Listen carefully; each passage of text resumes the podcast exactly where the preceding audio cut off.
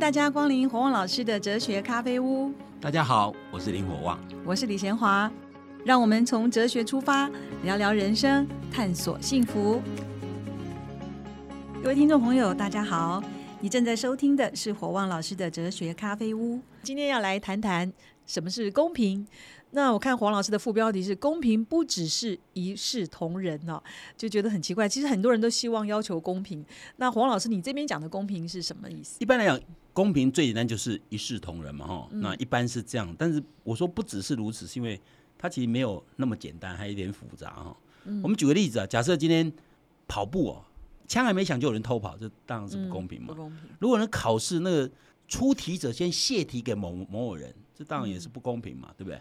那譬如说两个人一样做错事，一个处罚一个不处罚，那显然也不是不公平嘛。我自己小时候就有这种经验呢，这就是我觉得我遇过这种不公平的待遇哦。就我小时候从小功课很好嘛，但是我其实是很懒的一个人，我经常功课都没做，你知道吗？然后每天早上到学校，老师就会问说，啊，我记得那时候我小学一年级，就问说谁功课没做完，我就站起来，你知道吗？然后当然有些没做就站起来，我老师叫我坐下。因为因为因为他就我站起来，我就要叫我坐下，然后其他没有做完都会被打手心。以前我们那年代是要是要是要处罚，你知道吗？那我就觉得还蛮不公平。坦白讲，这样虽然心你，因为我的功课非常好，我老师大概想说啊，这个人他没做作业一样考很好啊，不用惩罚他，你知道吗？但如果纯粹从作业没有做这件事情要被处罚，就不公平。那老师对我就不公平。但是如果如果老师的意思说，我让你们做作业是把考试考好，那你不做作也可以把考课考好，所以我不处罚你。那我觉得这还算公平，你知道吗？所以公平跟不公平就看你的参考点是什么。嗯，所以参考点如果是不同，我们就不能说一视同仁啊。就像我刚刚那个例子哈，嗯，如果我老师的意思是我出作业给你们做，是为你们把考试考好。你知道吗？那如果是那基准点，只要你达到那个目标，对，那那我没有被处罚这件事情是公平啊，没 没有，你不能说一视同仁，一视同仁啊，你没有做作业，他也没做，所以你该被打。可是老师的基准点不一样，老师的基准点是要你写作业，是要你把功课弄好，对不对？所以表示我们讲一视同仁的时候，一定要看到底他的参考点是什么。嗯，如果参考点是不一样，可能就不是我们，呃，我们简单的讲就是呃，相同事情相同处理，但是。深入检讨就知道，那什么是相同，什么是不同？嗯，比如说我没有写作业，同学没有写作业，这是相同，对不对？但是老师为什么不打我？因为他认为的相同点不是这个，相同点是成绩好不好，对不对？那你成绩很好就不用处罚，他们成绩不好没水做就要处罚。这个事情也发生在父母之间，有的时候小朋友。也要问这个公平是谁的公平？如果是老师的公平，可以跟按照刚才黄老师说的这样看。那如果小朋友看，我们通常都是同学，我们都没写作业，那没有打你，他们会觉得不公平。老老师可以这样讲啊，老师可以讲说，我为什么不打林火旺？很简单，你们如果不写作业，可以像林火旺一样考那么好，我就不打你们，就一视同仁啊。所以一视同仁看起来很简单，但其实很复杂。基础点是什么？什么叫一视同仁？我刚刚讲，我老师不打我这，他也认为是一视同仁啊。你们只要成绩好，不写作业，我都不打，嗯，对不对？嗯，所以，所以关键就在说，我们讲一视同仁指的是什么？我们指的是哪个参考点？所以你如果没有问清楚参考点的时候，你觉得这不公平？对。可是我们讲公不公平，就要看我们的参考点是什么。嗯，那当然，如果参考点确定了，还展现出不公平。就会产生不平则鸣，因为人家会抱怨，你知道吗？就是说，就如果今天老师的基本点是没写作业就要打，那我没有打就不公平，那被打的人就会不不舒服，对不对？因为为什么他没有被打？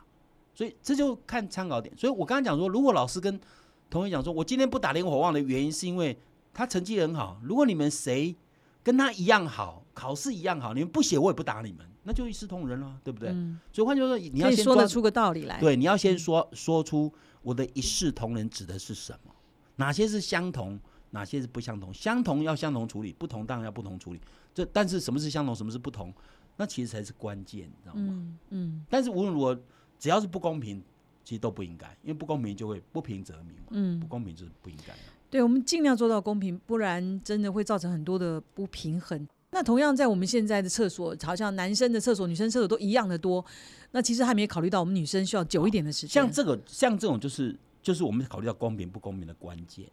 假设我们今天上厕所是每个人都需要的，而女生花在上厕所的时间会比较长。那所以你让女生的厕所跟男生一样多，那就不应该，就不就不公平。对嗯，所以就看你的基准点嘛。所以简单讲就是说，其实公平与否要看什么是相同，什么是不同，哪些是相关，哪些是不相关，你知道吗？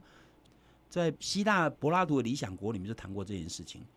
柏拉图认为说，不管男生或女生都可以当统治者，因为他认为说，当统治者所需要的能力跟男女无关。哦，所以他那个年代已经是很前卫，对，很前卫。因为他认为说，男生跟女生唯一的差别是一个会使人家怀孕，一个会怀孕，但这个跟统治无关。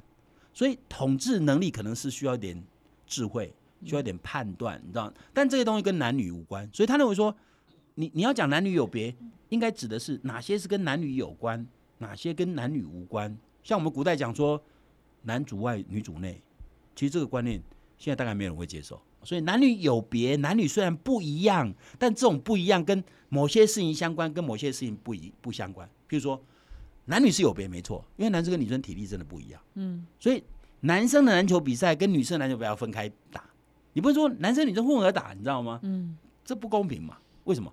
男生跟女生的体力不一样，所以针对体力这件事情，男女就要分开。嗯，体育竞赛都是如此嘛？体育竞赛男生跟男生比，女生跟女生比嘛，大家不可能说男生跟女生比。那你说篮球如果男生跟女生比，女生再厉害都没用啊，因为女生的体力还是比男生差嘛，对不对？一样。当然你可以说有些女生比比有些男生厉害，体力好，但如果是一样厉害的男生跟一样厉害的女生，谁体力会好了？你你一般讲男女有别，但要讲什么样的分别？什么样的分别是对待男生要用男生的方式，对待女生要用女生的方式，但有些东西跟男生女生无关，你知道吗？像老师这样讲的那么清楚，那怎么样才能够有一个这么公平的头脑啊？就是相同的相同处理，不同的不同处理，要想很关键就在说那个基准点，大家同不同意？嗯所以如果基准点大家都同意，假设今天你你你一个女生去去银行上班，然后老板说：“哎，女生嘛，给你薪水少一点，你接受吗？”呃，老板老板如果要这样做，他他理由是什么？所谓公平，就是说你要讲出个理由，是他一般觉得有道理。以前的理由就是说，女生因为怀孕会 delay 她的成长，男生就可以一路成长。他真的是女生的薪水比较低啊。可是问题就在这边，就以我们现在的社会来讲，这不是问题，你知道吗？嗯，说不定女生她的她的能力高出男生很多，说不定。嗯，而且事实上，你负责相同的职位，她对银行的贡献应该是一样的。嗯，不可能因为她她，比如说那如果怀孕生产，搞不好她可以。她可以，她可以休假啊，然后那个时候她的薪水可能会少一点，也许我不知道了。但无论如何，她有方法可以处理这个问题啊。你总不能说，那女生因为会生产，所以所以你的薪水就少一点。你我承担的工作如果跟男生承担的工作是一样，为什么薪水要少一点？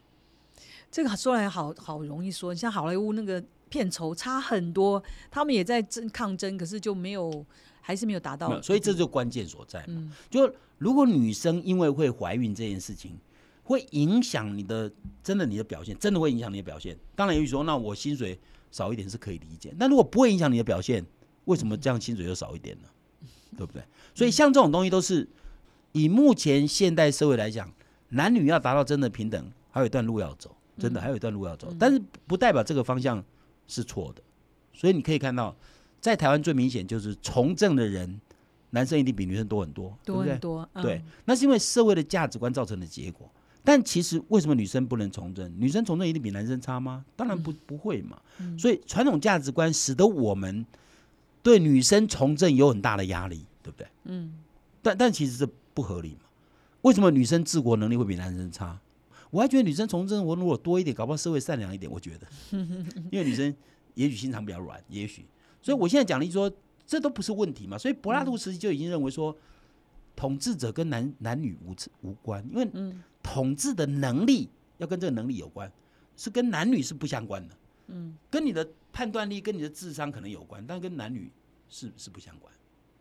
同样的，当医生也是一样啊。你嗯你总不能说男生可以当医生，女生不能当医生啊？对啊。不同的时候不同处理，相同的时候相同处理。那个虽然是这样子，可是的确有它的复杂度哈。那刚才讲到说这个都可以这样做，可是那保障名额算不算公平呢？我们下一段再来继续。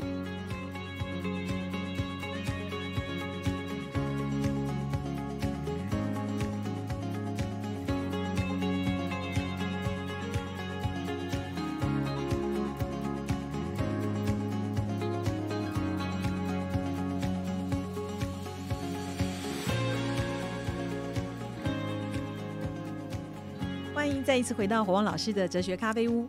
我们今天谈的是公平。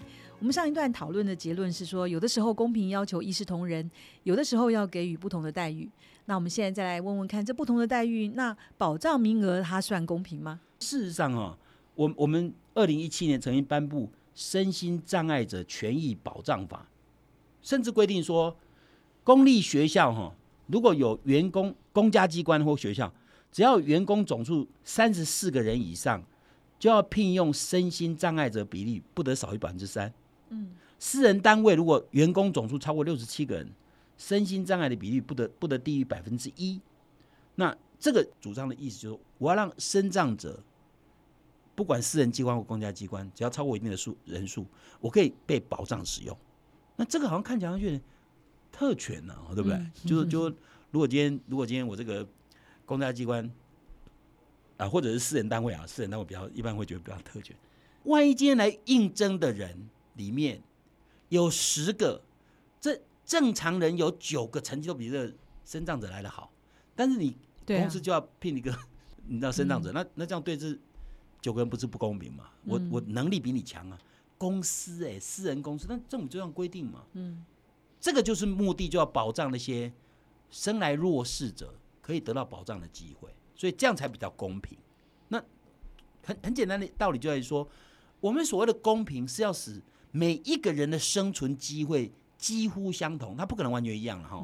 那如果你今天一个生障者，他受到了歧视，或者受到了排挤，或者受到了一样的能力的竞争，他都会他会比较吃亏，那他可能永远找不到工作啊。所以为了让生障者有一样的生存机会，所以所以政府必须保障这个东西。现在这个东西我们在二零一七年才订立这样，二零零七年才订立这样的法规，实际上西方社会早就在做这些事情了，你知道吗？所以像这种东西都是对特殊状况者给予一定的保障哈。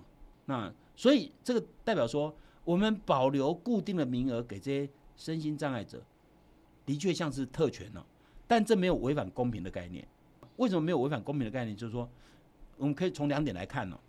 一般雇主可能对身心障碍者其实会有先入为主的观念，呃，他们他们可能认为身障者这个工作效率可能比较差，你知道，所以他们可能会被歧视，你知道吗？有可能会这样哈。那刚刚贤华提的也是一样。有些公司如果是个女生跟男生来应征，能力差不多，他会用男生，因为觉得男女生可能会怀孕，你知道吗？就那种先入为主的观念，会可能使得某些特殊族群，包括女性啊、残障啊这些人，他的机会比别人少。这机会比别人少，不是说能力的问题，而是而是有些先入为主为主的价值观念。所以，所以我们可能认为说，雇主可能对身心障碍者其实有先入为为主的观念，认为他们效率会比较差啊，所以他们的工作机会就比别人少，所以要。保障。第二个，如果弱势阶级很难在社会存活，那事实上这个社会会不稳定。那就是说，所以要特别照顾弱势。对，假如今天一个弱势族群，他在这社会永远都找不到工作的时候，你说他会怎样？他真的，我常常讲说，一个人一旦肚子都吃不饱的时候，你叫他安分守己，这其实很很难呢。这人性嘛，他。各位，你知道吗？如果我活不下去了，我会去偷东西，这不是很正常吗？嗯。如果我们让弱势永远失去机会，那这社会是不稳定的。所以从雇主的角度来讲，他可能有先入为主的观念，你知道吗？会，所以会歧视身心障碍者。那如果从社会的角度来，身心障碍者如果找不到工作，他将来没有希望，那他可能会从事一些违规的事情。所以，为了社会的稳定啊，其实我们要让每一个人尽可能让每一个人其实都有。几乎相同的机会，可以能够生存下去。那我觉得这一点是保障，看起来像特权呢，但其实这不是，这是公平。所以公平的意思代表说，我让每一个人都有一样的机会可以活下来，透过正常的方式，你知道吗？嗯，哇，经过这样解释，我们对公平有一个更立体的概念哈，就是这样子反而是公平。有的人觉得说这样是不公平，其实反而是啊。比如举个例子哈。你觉得生在台东的人跟生在台北的人，生在台东人比较笨吗？大概没有人会这样认为，对不对？嗯。可是你知道吗？生在台北市大安区的人跟生在台东的人有个统计哦，有个统计，能够考上大学的比例啊，台北市大安区考上大学，跟生在台东的考上大大学，大安区的人是生在台东的三十倍，哦，我们讲奇怪啊，那怎么会这样呢？呃，生在台东又没有比较笨，那为什么为什么他升大学的比例只有生在大安区的人三十分之一？资源比较少吗而？且还有一个，当然还有一个还有一个统计更有趣，进入台大，如果以单一区域来看，进入台大最最多的地方是台北市大安区，你知道吗？嗯，难道那是比较聪明吗？当然不是。所以我刚刚讲说，从某种角度要照顾弱势，不是只有让社会稳定这个概念而已，还有某种程度是补偿。譬如说，嗯为什么生长在台东人，他比较不容易读大学？理由很简单，因为他的台东这个环境使得他比较没有机会能够上大学。理由很简单，譬如说，我们如果在学校里有比较好的老师，对我们的功课会有帮助。好老师会去台东吗？师资就没有。我现在讲意思说，你知道每年师资要分发第一，大概第一志愿都是台北市，嗯，所以一定表现最优秀的老师都在台北市，要去偏乡服务，通常都需要很 很高的道德，你知道吗？所以即使是在台东人智商没有很低，但是因为他的老师不见得非常好，没有得到很好的对老师没有嗯，而且他们也没有很好的资源，比如说图书，绝对是台北市比台东多嘛，对不对？还有额外的帮助资助，比如说补习等等之类，像这些东西，台北一定都比台东好。我们现在有所谓所谓的这个繁星计划，其实就是类似有点这样的概念，就是说，因为你因为出生的地方，你的环境使得你别人比别人竞争条件差，不是你个人条件差哦，是因为你环境使得你竞争条件差。所以，我们用补偿的角度来讲的话，我们照顾那些弱势，是使得弱势有机会能够充分发展。比如说，一个台东出生的孩子，如果透过繁星计划来进了台大，哎，说明他可以读得很好啊，你知道吗？因为他有足够的智商嘛，对不对？只是他没有好的环境而已。所以换句话说，其实如果从补偿的角度来讲的话，我们不能说这样不是不好。我自己很清楚知道这个这个过程，人出生的背景会影响一个人发展前途哦。像我自己在台大宿舍住了二十几年了，我们宿舍的孩子，因为台大宿舍就是台大教职员住的地方，嗯教员呢、啊主要是教员住的地方。我们宿舍我在那边住了二十几年，我们宿舍里面的孩子绝大多数都念台大，你知道吗？那是因为爸妈的 因为因为智商一 DNA，不是只有智商而也而已，而且父母关心这件事情，嗯他他绝对比外面的家庭更关心读书孩子的嗯将来的学习这这方面的，因为他们自己就在教书嘛，所以他们会比较关注这方面。所以，所以一个孩子能够进的台大，其实不是因为他智商的问题，还有太多环境的资源。嗯所以这些环境的资源会使得，如果生在不是那样的家庭，怎么怎么办呢？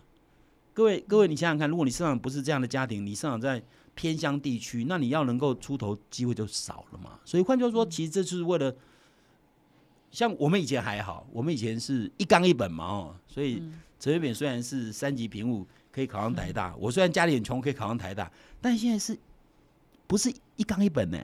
现在是多元入学、各位多元入学造成你的环境背景影响更大。对，你你想想看，呃，譬如现在有真试入学，现在很多都真试入学嘛。你你父母如果不是受过知识训练的人，怎么写推荐信？对，怎么写准备资料？你知道我讲意思吗？如果像我爸妈都不会读书，没有读书，他怎么知道帮儿女 怎么准备大学得考的资料？你知道吗？那那这个代表说，你的环境会影响你的你的出路，你知道吗？所以对弱势给予保障，就是补偿，就补偿他所出生的环境条件是比较不好，不是这个人没有能力，而这个人环境是比较恶劣，你知道吗？所以一个活在比较恶劣环境的人，给他额外的加分，事实上对他来讲才是公平的。所以换句话说，从这个角度来看的话，照顾弱势其实才比较公平，因为因为他的环境促成他变得不好。你你可以想象得到，如果一个在台东出生的孩子，他本来是有很好的发展潜力，但是因为他的环境的关系，使他没有办法进了好学校，这事实上是可惜的。因为表示这样的人，呃我常拿我自己做例子嘛。我说，如果如果以我以我现在状况，大家知道我有能力当大学教授嘛？可是可是你知道吗？如果小学学费一学期一万块，我小学就被淘汰，我们家付不起钱，你知道吗？所以可见某种程度来讲，你要让出身背景比较差的人，能够想办法补足他那个差所带来的劣势，嗯，才使得人的能力能够充分发挥。那我本来有能力，如果小学都被淘汰，那一定代表说取代我当大学教授的能力一定比我差嘛，因为我小学就就没办法读了嘛。那那这样子代表社会的资源没有充分发挥。那嗯我们要让社会资源充分发挥，就要让劣势环境者能够因为他的劣势所造成的负面影响减到最低，使他本身人的特质能够充分发挥，这样社会的能力才能人尽其才嘛，这样对社会是好的。嗯，这样听就很清楚了哈。所以公平它真的不只是一视同仁，我们要特别照顾啊、弱势或者是身心障碍，那这样才是真正的公平。因为有些时候人还是有些不一样的东西哦，比如说我们举最简单的例子，就是我们我们会对呃任何大楼都有残障专用道。那你知道以前还没有这个规定的时候，因为因为事实上这个在台湾的发展还是还是还是没有很久，你知道吗？以前我们台大哲学系系馆，现在当然拆掉了。那以前叫洞洞馆，我们以前一开始是没有残障专用道。嗯，那那那时候政府规定要有残障专用道啊，他会想说，那有几个人会用呢？没几个人嘛，你知道吗？可是一定要做，后来规定要做，所以一定要有残障专用道。为什么要有残障专用道？那你你没有几个人用啊，可是要花很多钱呢，你知道吗？但是目的就是要让一些身身体有障碍的人，尽量当然不可能一一样哦，尽量跟一般人一样的方便进出。嗯，那就代表说他是不一样，所以给他不同的待遇嘛。嗯，比如说，任何大楼停车场都有残障专用位。哦，现在还不只有残障专用位，还有那个亲子专用位，嗯你知道吗？嗯，那这些目的都是对于不同的人给他不同的待遇，这样才算公平，对，这样才算公平。为他们着想。对，所以换句话说，你想想看，通常残障的停车位都离大楼很近，嗯，这方便这这。代表说，一般人如果要停车要比较远一点，但是一般人停得远，跟残障离得近，所花费的力气应该一样。都是差不多，尽量差不多，不可能完全一样哦，但是尽量差不多。比方说，我让残障人少花点力气，因为他花的力气会比一般人更费力，对不对？他要走到那地方十公尺，他比一般人更费力。那我一般人走一百公尺都没什么关系啊。所以这个东西就是不同给予不同对待，所以一视同仁是一样的一样对待，但是也包括不一样要不一样对待。好，所以真正的公平就是对相同的人相同待遇，不同的人不同待遇。那给那些处境不佳的人要有适度的特殊待遇，这并不违反公平的原则，而且这才是真正的公平。哇，很很精彩，这样子让我们今天很清楚。希望每一个人都能够扩张你自己的啊思维，能够对公平这个品德能够有更深的认识。我们就讨论到这边，我们下一周再见。